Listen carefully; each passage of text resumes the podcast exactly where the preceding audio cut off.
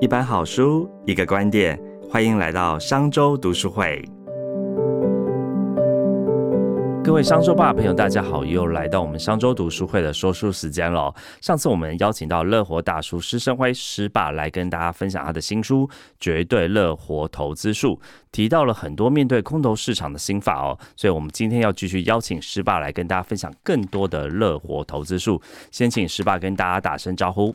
深中好，各位听众，大家好，我是施爸乐活大叔施生辉。是施爸，我们在上集有提到很多，面对空头市场是要克服人性才能持续获利哦。像您在这一本这个绝对乐活投资术当中有提到啊，像是你自己在二零二二年五月这个零零五零买在一百三十元，你也被套牢了啊。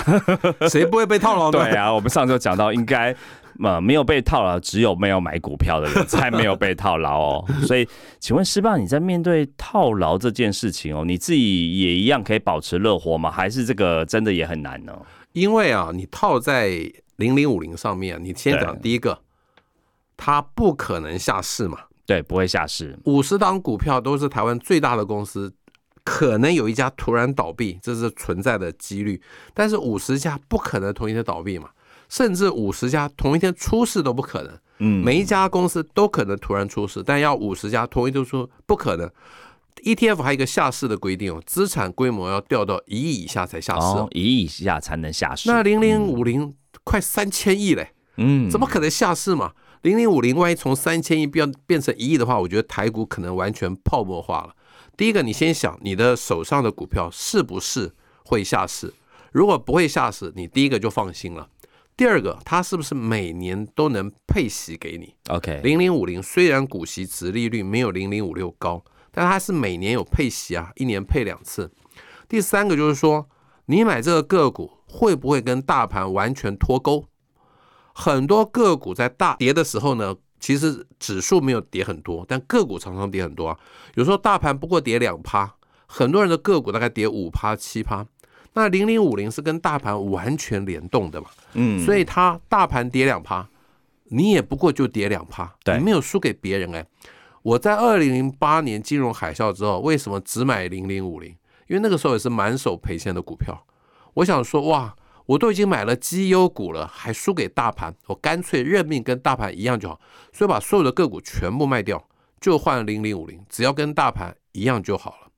而且呢，零零五零它是五十档台湾最好的公司嘛，对，最大的公司，它的产业完全分散呢，各种产业都有，达到产业分散，其实你相对来说风险就低很多了。嗯，有很多人就是买电子股，他满手都是电子股，但是电子股它有一个怎么样，产品生命周期，通通都是电子股，你其实并没有达到风险分散，你可能要买一点什么传产股，买一点金融股。那你不会选股，那就去买那种市值型的 ETF，零零五零就达成了一个风险完全分散的效果。嗯，所以我基本上套牢在一百三十块的零零五零，我都不担心。甚至我讲白话，你套在一百五十块以上，你也不用担心了。嗯，总有一天它会解套的，因为上一次就会提到，指数解套的机会比个股大很多。如果哪一天台股又上了一万八千点，一万八千六。零零五零的一百五十块就会解套哎，但是很多个股真的大盘回到一万八千六，可能很多人都不能解套哎。对，所以我觉得一百五十块或许真的很贵，但是我希望大家手上千万的成本不要是一百五十块。如果你真的成本是一百五十块，代表你的资金部位其实很小，嗯，你可能买了一张一百五十块之后就再也不能买了。我觉得像零零五零、零零五六这种 ETF 啊，是可以逢低摊平的。甚至你可以用定期定额的方式，让你的平均成本降低。哦，定期定额，就像零零五六曾经最高价在三十六点一六一七，最近在那个七月底的时候，其实早就解套了。但是呢，三十六点一七看起来在当时看起来是高的，甚至它到二零二二年一度跌到二十三块。你买三十六块的人，其实也不用担心，除非你真的只买得起一张，你就这么衰 套在三十六块。其实你一路摊低下来，大概平均成本会在二十八到三十之间。其实现在是很好的。你零零五零，就算你套在一百五、一百三，你在逢低买的话，我觉得你的成本大概在一百一到一百二。那现在七月底大概也在一百二十八、一百二十九块之间，你其实是赚的。所以我希望大家买零零五零、零零五六，就算套在一百三、套在三十六、套在一百五，其实你可以逢低摊平，降低你的平均最重要的三点：第一个，风险完全分散；对，第二个，每年有配股息；第三个，它绝对不可能下市。嗯，所以持续买进哈，用这个长期分摊的效果来看，其实你。反而不会锁在高点上面，除非就像我们刚才讲，就只能买这么一张。对，如果你真的只有十五万的话，我希望你不要买零零五零，你去买零零五零还可以买三五张，对不对？可以分批买，你的平均成本就不会在最高点。对，OK。但是像像刚我们在谈哦，有些人真的这个很很难，就比如说他真的就有十五万，只能买零零五零一张，他不想认赔。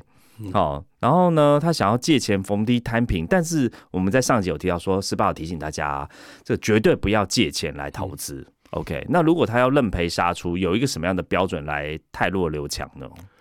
呃，就是说，第一个你要看你的个股是不是啊，嗯，能够每年都配息又大到不会倒，对，而配息又不会倒，对对对。第二个就是你对那个个股真的了解，你可以留下来。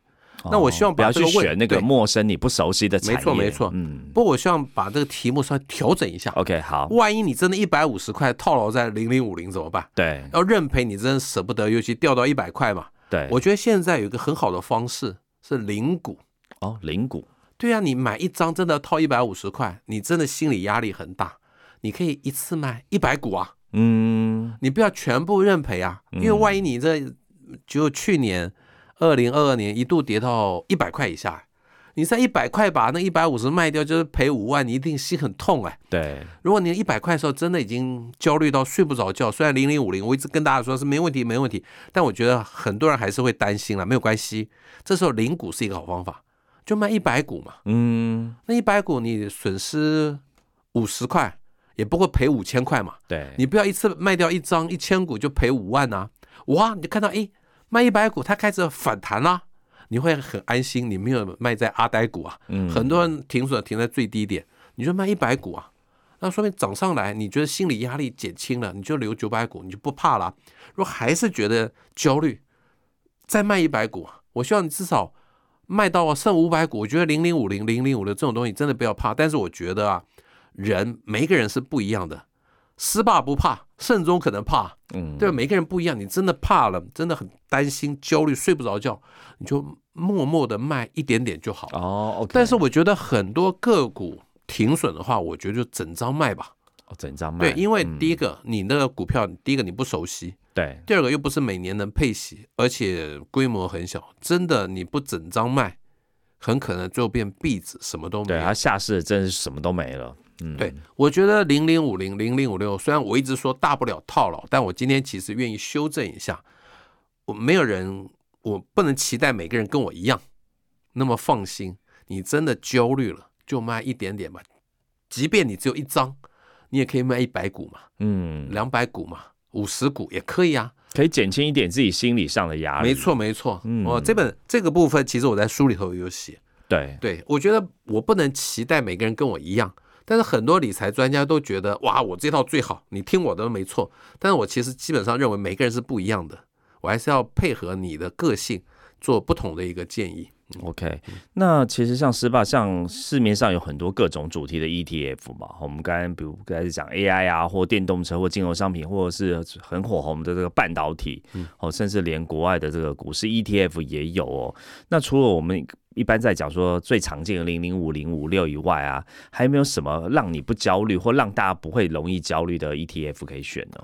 我觉得，如果是你在那个产业，对，你可以买那个产业相关的 ETF。我就直说，我在中华电信演讲的时候，就说他们的员工可以买五 G 类型的 ETF 哦，因为是你在那个产业，对对。那你买你懂的产业，你就不会焦虑啊。嗯。那我去公家单位演讲，我就不相信这些公务人员懂这些产业。我觉得你买这些产业的 ETF，你就会焦虑嘛。我觉得基本上你在哪个产业，你对那个产业了解可以买，但是你不在那个产业。只是听别的投资达人的推荐就去买，那是很危险的。我从来不接任何新上市 ETF 的代言，为什么？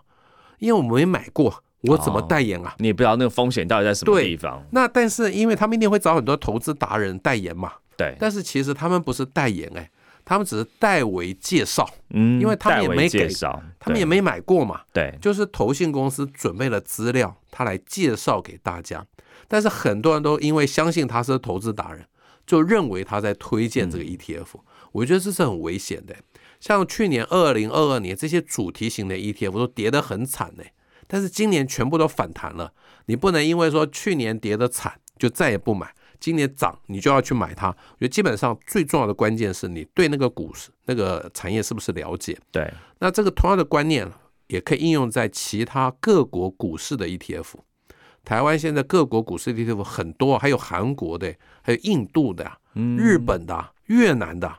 我觉得像什么越南啦、印度啦、韩国，一般人大概不是很了解吧。我觉得最大家比较容易了解，可能是大陆股市。对，所以陆股的相关 ETF 其实成交量很大。为什么大家喜欢去买陆股的 ETF 呢？因为台股真的叫高基期嘛，都已经到了一万七七千多点了，几乎快回到历史高点了。那各位。就会很多人就认为说，哎呀，把高基期的卖掉去买低基期的入股，会会什么落后补涨的可能想象空间嘛？但是呢，真的入股就是扶不起的阿斗。我希望中国朋友不要听到这一段。像二零二一年台股大涨了二十三趴，你去买入股只涨三趴，而且入股的高点在六千多点呢。现在才三千点，很多都认为它好歹它会反弹回去嘛，但这几年就是没有反弹啊。我觉得如果台股的 ETF 让你赚得很安心，你又何必换来换去呢？我觉得个股操作有个股轮动的逻辑，但是我觉得 ETF 可能不适用，你就去买你最熟悉的。我觉得台股的 ETF 为什么大家最适合买？因为台股的 ETF 资讯最透明嘛，对，大家随时随地都可以找到很多很多的资讯。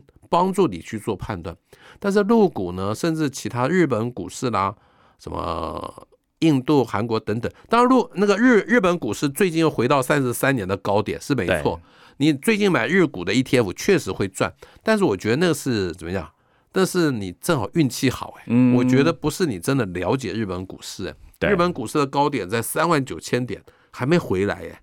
那台股早就回来了，所以我觉得基本上 ETF 就是让你不要再烧脑，可以无脑投资的。那你又去买不熟悉的 ETF，不是又重新烧脑了吗？没错，对，所以基本上我觉得你熟悉的就去可以买，不熟的就不要买。那你什么都不熟，既然已经有一个零零五零、零零六二零八、对，零零五六、零零八七八能让你赚钱，你又必又何必那么贪得无厌，什么都要懂呢？我觉得有一句话我一直觉得很有道理，就无知不可怕，一知半解最可怕。一知半解最可怕。对我这样讲，回到讲那个衍生性的 ETF 好了。对对，正二反一，基本上我是不赞成各位买。你就算要买，最好当天平仓，因为它是一个期货型的 ETF，它转仓的成本很高，所以长期持有绝对是不利的。当然啦，股市这样一路大涨，你买正二一定比零零五零多了。但我觉得我今天想分享这观念。因为它是期货型的 ETF，好，所以我希望大家不要长期投资。你真的要买，就当天平仓。我要讲为什么无知不可怕，一知半解最可怕呢？有一次我讲到反一，对，就有一个满头白发的阿尚，哇，很紧张的举起来，老师，你可不可以讲慢一点？我听不太懂哎，因为我讲什么你知道？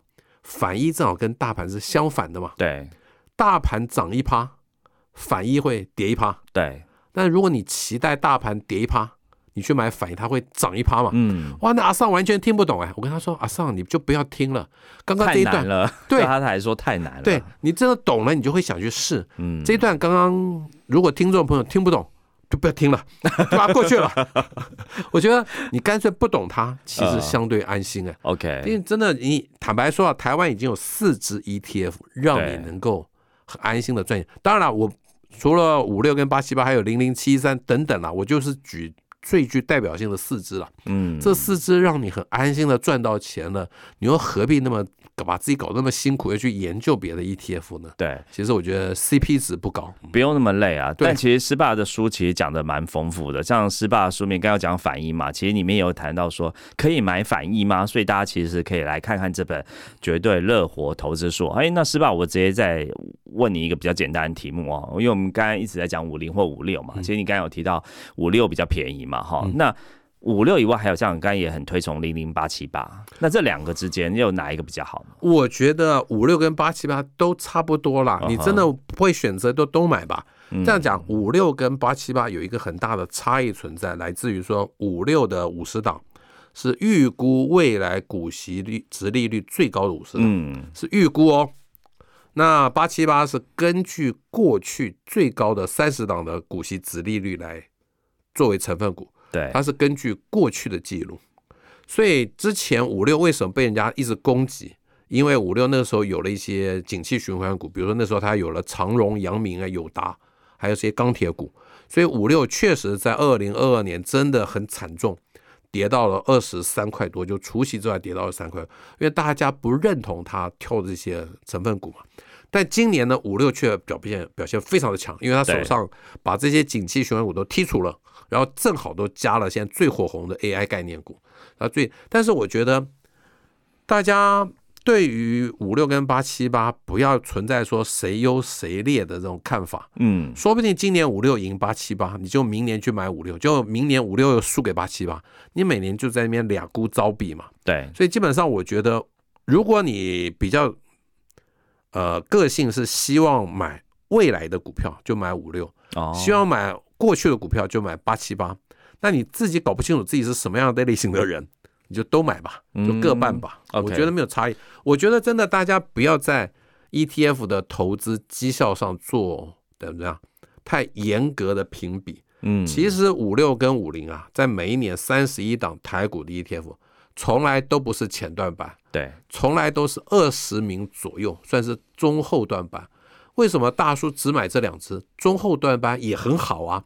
你每年都去追求那个第一名、第二名的，可能隔年他就不是第一名、第二名啊。所以基本上买五零五六不是在追求报酬率的最高，对，其实在追求一个稳定的报酬率而已。哦，稳定而不用追求最高的那一只。但是媒体当然总是要做评比嘛，对，那评所有的评比啊都是事后的。而且任何的 ETF 的比较都很很很好笑哦，它其实都有一个技巧存在。对，你要说你的 ETF 比别人好，你就找一段期间，哎，这段期间你的 ETF 真的比别的 ETF 好，但是你放长期来看呢，就不一定了。嗯，所以任何 ETF 的报酬率的比较，我觉得意义性都不是很大。啊，它还有区间段的部分的不同。对对的，你只要确定刚刚我讲那四只基本上是不可能下市，你就放心了。对，OK。因为我看四霸书里面，我们这一章在讲 ETF 啊，尤其呃，不管是五零或五六，都有做蛮多详尽的说明哦。比如说有哎有强谈到定期定额怎么增加五六的获利啊，哦，或者是这个五六增加到五十档成分股的见解啦，其实都蛮实用。或五六现在该卖吗？OK，所以其实蛮实用。那我想接下来再请教一下施霸，就是说，就是其实还是有些人真的很想要买个股，嗯，那如果真的要买一只个股，你会你会买哪一只吗？还是你就是买台积电呢？不是，我觉得买个股啊，大家不要先从赚价差的角度来思考，OK，我们要先从比较安全保守，先买那种有股息的，有股息的，而且大到不会倒的。大到不会倒。曾经，如果你只想领股息，最后会赚到非常大的价差。我随便举个例子，如果你在二零二二零年 COVID nineteen 最严重的时候去买兆丰金，那时候跌到二十六块多，对，我们算二十七好了。啊。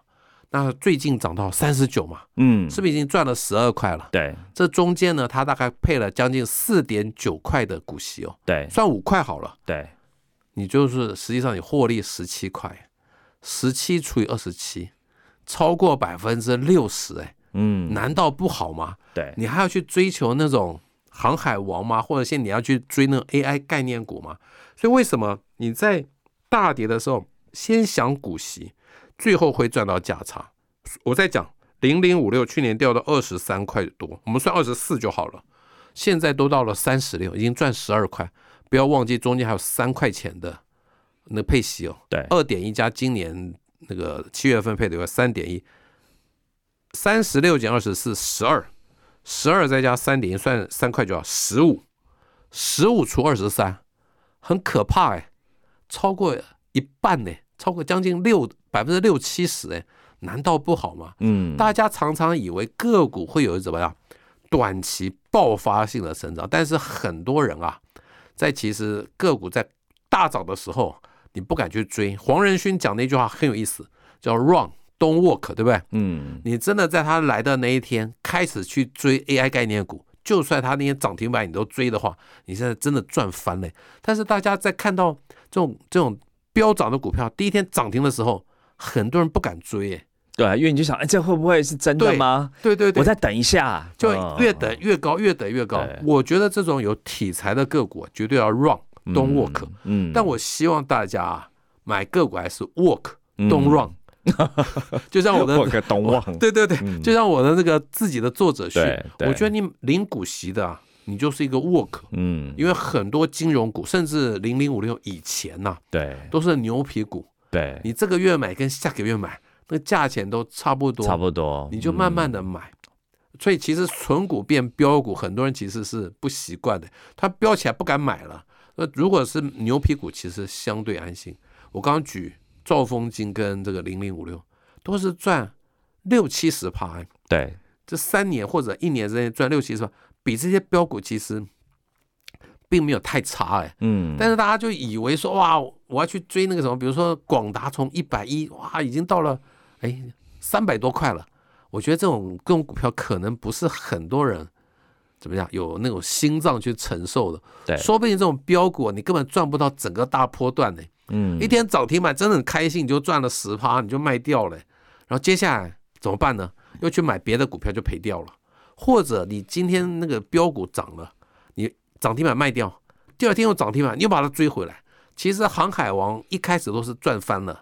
但是大家在跌的时候，以为自己很厉害，跌了不久就开始买，以为又反弹，就就一路下来。嗯，我觉得这是非常可怕。我觉得如果要我买个股，还是先从比较安全的，至少它有股息。对，就像兆丰金那个二零二二年曾经到四十五块，不过我在书里头，甚至我在方格就说四十五块真的不该追了啦。对，但我在那个时候在三十六、三十七，我觉得还是可以来买了。哦，OK，对我觉得当这些股息值利率掉到四趴三趴，就不应该是纯股的一个好标的了。嗯哼，所以如果到现在的话，那兆丰金还能买吗？我觉得兆丰金有一点点标太凶了。对啊，因为现在已经到了这个十八，刚说已经是三十八块多，三九。对，我觉得其他的金融股啊，嗯，反而股息值利率会高一点，因为金那个兆丰金如果算三十九的话，大概只有四趴。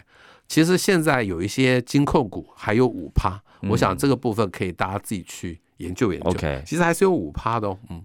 但是如果兆丰金的四趴的股息值利率是可以被大家接受的话，那这些金融股的股价会跟上哦。对，所以有些现在还有五趴股息值利率，表示股价还相对低的金控股，其实大家可以好好研究一下。OK，我坦白说了，兆丰金我觉得有点涨得。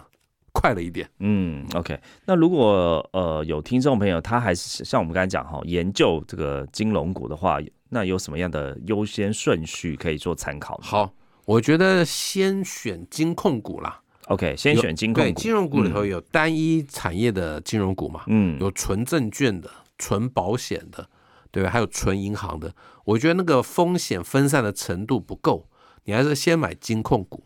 那金控股又分官股的金控跟民营民间的金控嘛？对，但我我个人啊比较保守，会比较偏向官股的金控。哦，所以不选民营的金控股吗？我觉得跟每个人的个性有关。哦，因为官股金控啊发股息比较大方。OK，他赚多少，大概绝大部分会发出来，因为官股金控背后是政府嘛，政府当然需要资金啦，所以它比较大方。那民间金控说小气是不好听的说法。但是他们因为要保留一部分盈余，是希望能够继续扩展嘛，继续发展，所以他们发放鼓励不会那么大方。那这样又讲说，民间的金控是比较积极的，对，关谷的金控相对保守。对，但我基本上大叔已经六十几岁了，我还是觉得保守一点比较好。哦，另外还有很重要的一点，关谷金控跟民间金控的董事长占的影响力是不一样的。嗯哼，民间金控的董事长非常的重要。对，万一他的身体出了状况，哇，那绝对是一个大利空。他的接班计划有没有做好？万一没有做好，也是一个利空。但是呢，关谷金控都是政府指派的嘛，不好意思说，如果那个董事长健康状况不太好，政府就把他换掉了嘛，所以对关谷金控股价不会有影响。哦，OK。那民间金控董事长千万不能有任何绯闻啦，嗯，或者诉讼啊，这对股价都有影响。那关谷金控的董事长有绯闻、有诉讼，直接换掉就好了，嗯，相对影响性没那么大。对，所以如果这个民间金控董事长能力非常强。当然，它的股价会好，我觉得这就是风险跟获利的一个怎么样一个取舍。对，嗯，哦，民间金控你能期待它的股价可能波动比较大，比如说前一两年大家很喜欢买的玉山金控，哇，结果今天今年玉山金控大家大失所望，它的配息非常非常的不理想嘛，大家都不满意。但是关谷金控其实配的都还不错啊，嗯，所以这个其实跟个性还有投资策略还是有关系。对对对，我不能说关谷一定比民间好，但以个人来说，我喜欢关谷。OK，那除了这两个，我刚刚是把讲到两个嘛，一个只买金控股，第二个是只挑关股，那呃还有别的吗？还就这两个？我觉得就是这样子分。OK，那你如果再从关股这四只，那你要做更严、更确定哪一只比较好，你就自己研究吧。我只能就一个大方向给大家做个参考。OK，理解。好，那我还想请教师爸说，哎，就算我持有金融股，我要该怎么避险呢？我觉得金融股的避险就是增加零零五六或者零零八七八，OK，因为金融股本身它存在产业本身的风险嘛。那你零零五六跟零零八七八，他们也是纯股的标的。这个因为他们其他还有什么？除了金融股以外，他们还有别的股票，所以我觉得金融股的避险就是你买一些零零五六跟零零八七八。